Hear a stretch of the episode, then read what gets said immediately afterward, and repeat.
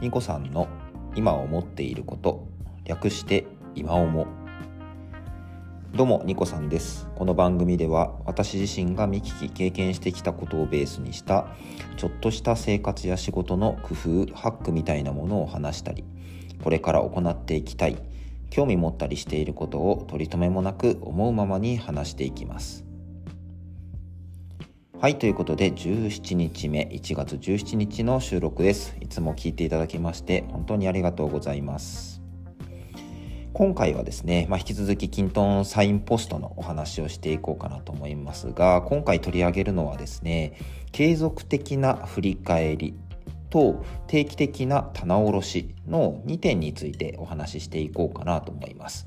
結構このメッセージですね。2つともなんか似てるなっていうふうに思うんですけどもこのカードがあるジャンル的にはですね少し分かれているんですよね。はいちょっと一つずつ触れていこうかなと思います。まず1つ目は継続的な振り返りですね。はいカードに書かれてるメッセージからご紹介していこうと思います。振り返りをすれば次の改善ポイントが見えてくる。ああこんな感じですね。はい。初めてのプロジェクトが一通り収束したんだが、えー、今後も均トーンで継続的な改善を施す予定で予定であるということですね。まあ、あのその時に、まあ、初期導入時の経験や失敗からの学びというものが今後の均トーンでの業務改善に活かせないかもしれないいわゆる作りっぱなしの状態で終わってしまう可能性を危惧しているそうなんですよね。次のフェーズでより良いサイクルを回すべくサイクルごとに目的と改善点を整理する振り返りを実施すると良さそうですと。いうことが書かれていました。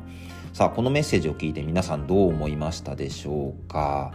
結構ですね、まあ、均等で本当に手軽に開発とか、まあ、作ってからね使い始めてみようみたいなところをですねスピーディーに行うことができるがゆえに作ってトライしてでそのまままあ良ければねそのまま続けていければいいんですけどもなんか振り返ることなくそれを使っていくのがまあ当たり前な環境になっていくという状況のままになっていないでしょうかというところですね。これは決して悪いことではありません。あのしっかりこの、まあ、均等を作っていくことによって業務改善がされたというあの素晴らしい実績だと思うのでそれはそれでねそのままでもいいものもあるというふうに覚えておいてください。ただし使う人が変わる使う時期が変わる。いわゆるそのキントーンだけにとどまらずですねその使う人たちの周辺の環境というものも刻一刻と変化していると思います。変化したものに対して今使っているものが果たして最適解なのか。例えばこう付け加えたい情報が増えてきたりするものもあると思うんですけども何かと文字列複数行で準備された尾行の中にメッセージがたくさんになってきませんかっていうところをですねいろんなところでお話ししています。文字列複数行っていうのは、えーとまあ、他のツールです。該当するものがあるとするならばメモ欄だと思うんですよね。でメモ欄って自由に記述ができてどんな表現でもできるので非常に使い勝手がいいんですね。入力をする時においては。ただし入れたものをですね何かしらにこう分類するカテゴリーで分けるとか言った時にはですね文字列複数行で非常に取り扱いづらいものになってきます。なんかこのメッセージあの固定になってですねこのメモ欄に必ず入ってるねみたいなものはもし見えるのであればそれを入力するフィールドを分ける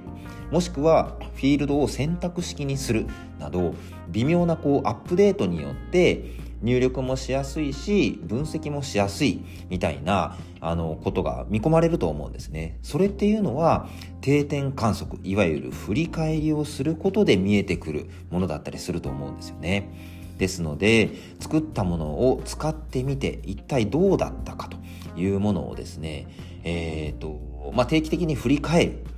自分だけで振り返ってもいいですし、ちょっとこうね、2、3人集めて、このアプリの使い心地どう？みたいなことをですね、ざっくばらんに話してもらうだけでも、あの、立派な振り返りの機会だと思います。はい、もっともっとですね、あの、作ったアプリを育てていくというような発想を持っていただいてもいいんじゃないでしょうか。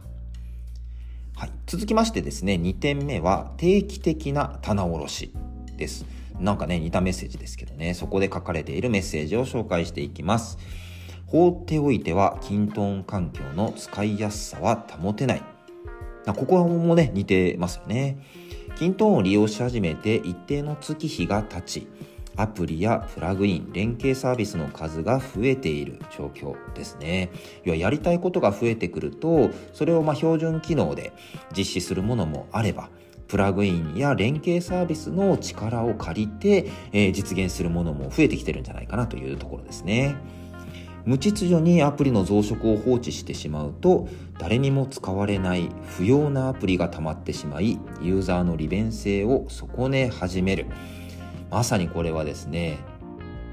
Excel 似たような Excel ファイルがたくさんできてしまうっていうような状況と似てるかなと思います。私の経験上ですね、まあ、ファイルサーバーでしっかりフォルダ管理がされていたんですけども Excel ファイルがたくさん似たような名前でできていたんですよねそのネーミングすごく面白くって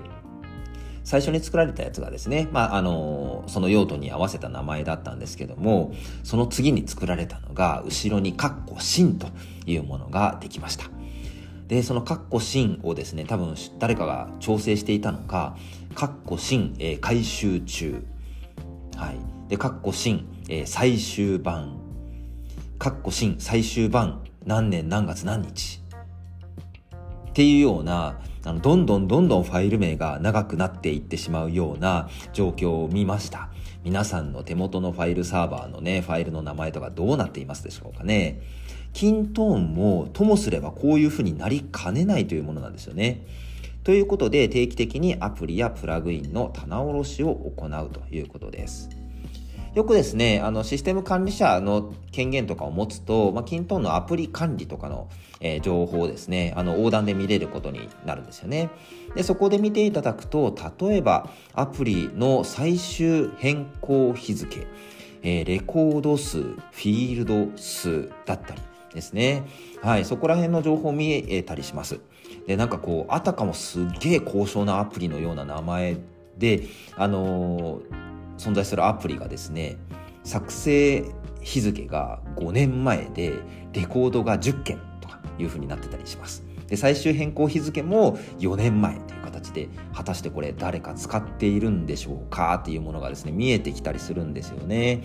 で、これたくさんになってくればなるほど、まあ、棚卸し自体はもう難しくなってきてはしまうんですけども実際ちゃんとこうアプリを作る時にしっかりネーミングルールを定めておいてで棚卸しの時にこれはいるんですか？いらないんですか？使われていますか？っていうようなことを誰に聞けば分かれ分かるかというようなこともですねアプリを作る時の名前をのルールを決めるだけであのすごくスムーズになったりもします。で、それを実施した上で、通常の契約ですと、均等のアプリは1000個まで、え1契約の中で作ることができるんですけども、えっ、ー、と、団体のね、規模とか、えやっていきたい事業の拡大とか、そういったところに合わせて、アプリの数っていうのはどんどんどんどん増えていきます。なので、1000個だからまだまだ大丈夫でしょって思いつつもですね、あの、もう何、990個までいっちゃったっていうような団体もあるんじゃないかなというふうに思うんですね。それだけ開発が簡単なんですよ。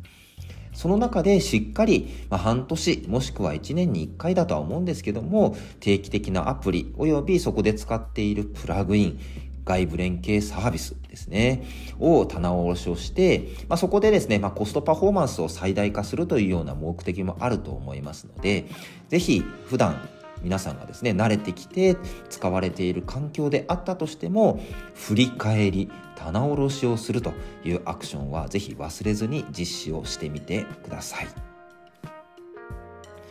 はい。ということでですね、今回はキントンサインポストの中の継続的な振り返りと定期的な棚卸しについてお話をさせていただきました。今まで私自身がシステムエンジニアのキャリアの中でですね、やっぱりシステムの運用というものに多くあの関わることがありました。で、その中でもインフラの運用ですので、いわゆるちょっと専門的な言葉で言うと、ハウスキープなんていうような言葉なんですよね。いわゆる家の大きさには限りがあるので、そこをきれいに保つために定期的にですね、あのファイルを、いらないものをは削除していく。で、削除するためのルーティンを決めるみたいなことをやっていたんですね。はい。そこと非常にこうリンクするものだなというふうに思っております。ぜひ、あの、これをですね、お聞きになられたシステム管理者の権限をお持ちの方はですね、ぜひアプリ管理のメニューから今どれぐらい使われているのかなっていうものを見ていただいてもいいのではないでしょうか。個人にしても団体にしてもできるのひらめきに出会えるような働きかけをしていきますし、もしこの番組をお聞きになられた方がおっと思っていただけたのであればとても嬉しいです。それではまたいずれどこかで。バイバイ。